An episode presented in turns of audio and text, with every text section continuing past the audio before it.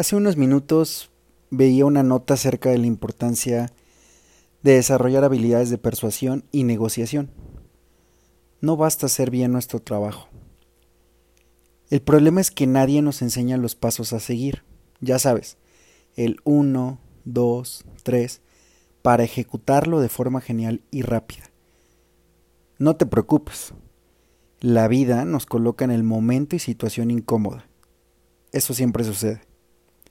Aprender a pedir las cosas es necesario. No hacerlo es igual a miedo.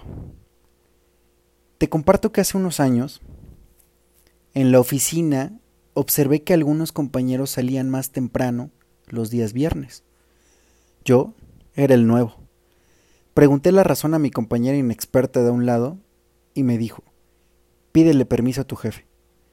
Decidí hacerlo a través del chat interno de la compañía, pero al final decidí hacerlo. La respuesta de mi jefe fue rápida. Revísalo directamente con RH. La interpretación que hice de esa respuesta fue un rotundo no. La verdad es que estuve inconforme un par de horas. Yo creo que sin necesidad alguna pensé demasiado en el tema. Semanas después, aproveché un viaje que tuve con mi jefe y le pregunté directamente por qué me había negado el permiso. Le pedí de manera estratégica feedback. Bueno, resulta que no sucedió nada. Simplemente dijo, no dejes de hacer lo que sabes hacer, persuadir y negociar. Y si es en persona, mucho mejor. No tengo problema en autorizarlo.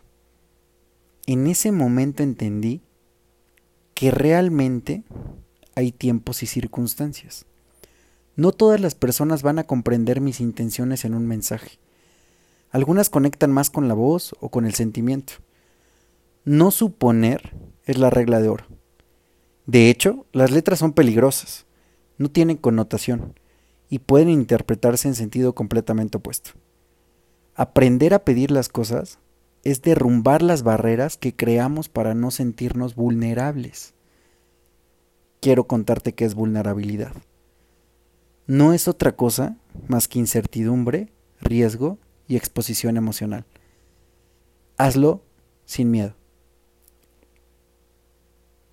Los líderes valientes nunca se quedan callados ante cosas difíciles.